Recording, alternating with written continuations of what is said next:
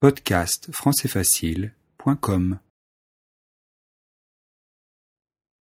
Je voudrais vous parler d'un livre que j'ai beaucoup aimé.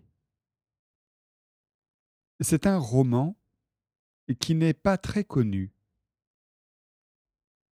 C'est l'histoire d'un homme qui cherche ses racines. Il retourne dans la ville où il a vécu et où il a ses premiers souvenirs d'école.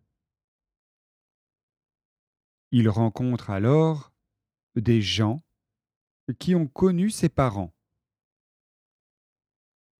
Ces gens qu'il ne reconnaît pas l'aident à retrouver son passé